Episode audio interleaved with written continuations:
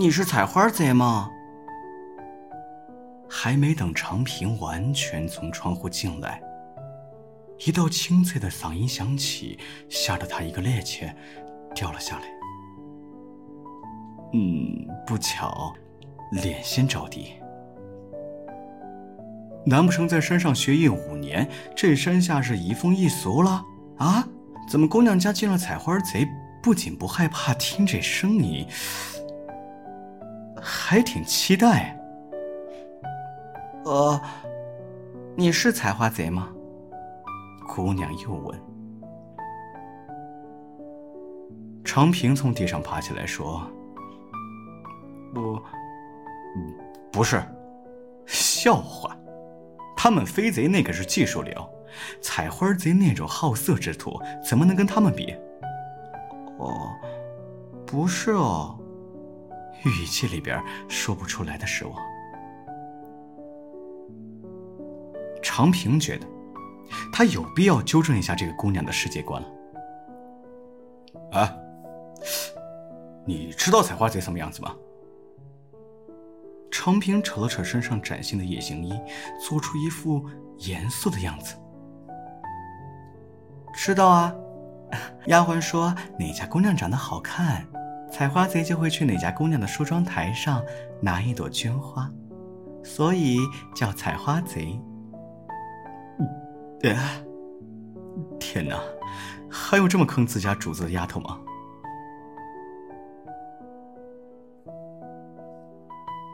在庆州城。柳家的名声之大，简直已经到了无人不晓的地步。不是因为他家家财万贯，而是因为柳家小姐。嗯，为什么呢？因为啊，柳家小姐太丑了。按照东街龙凤茶楼里小二的说法，那是生下来的时候稳婆没接住，掉地上，把脸给压扁了。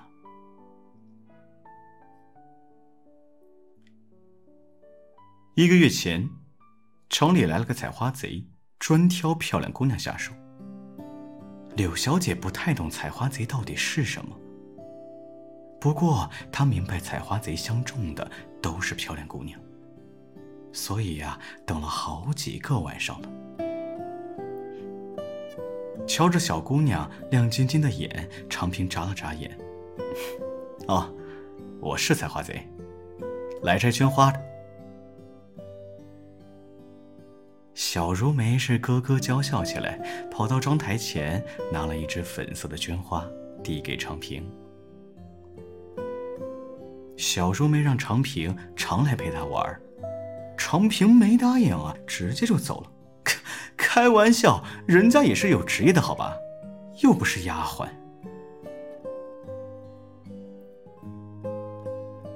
听说庆州首府。吴大人的夫人手里有一颗夜明珠，价值连城啊！常平决定用它来当自己的开张礼，于是他来到了吴府。娘啊，我不想跟那个柳如梅玩，她长得实在是太丑了，女儿看了吃不下饭嘛。一个和小如梅差不多大的小姑娘正趴在吴夫人的腿上撒娇。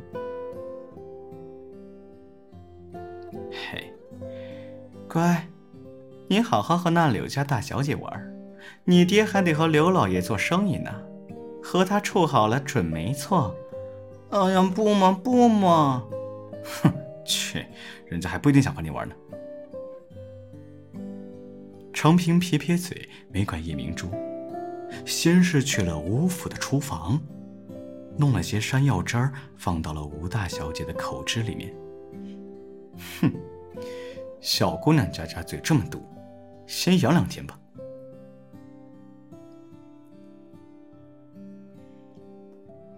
长平呢，还是来陪小如梅玩的，不为别的，就是觉得她怪可怜的。呃，再说了，她也没有那么丑，不过是鼻子塌了点儿。眼睛小了点儿，脸圆了点吗？长平来的时候啊，小如梅还没睡，正趴在梳妆台前摆弄绢花，无精打采的。长平一进来，她立刻来了精神，小麻雀一样三蹦两跳到了长平旁边，叽叽喳喳的说个没完：“呃，长平啊，你会飞吗？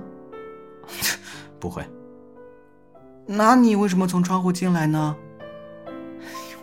那叫武功。武功能飞吗？不能。长平，你闻，我今天刚调的香，好闻吗？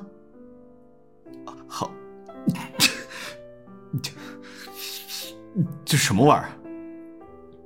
哎呀，我忘了你对桃花过敏。长平，你肿得像个猪头。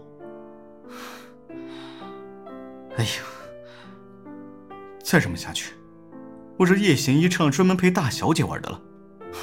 不行，我还没在江湖上扬名立万呢。可是，他没等到扬名立万的那一天。长平是一只手从窗户进来的，因为他的另一只手呢捧着烧鸡，熟门熟路的到桌子边坐下，他轻声喊：“哎，小丫头，过来吃烧鸡。”小丫头馋得很呐，可是家里管得严，所以整天求他带些零嘴儿。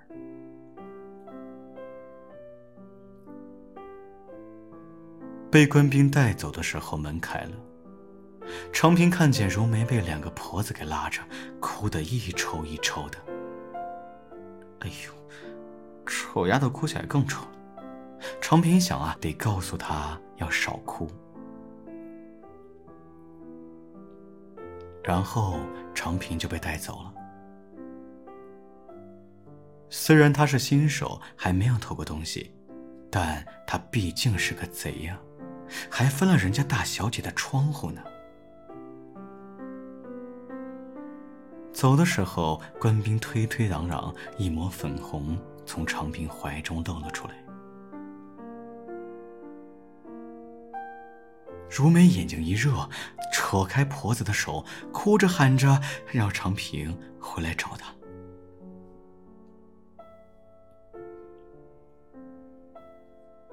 小如梅长大了，也没有那么丑了。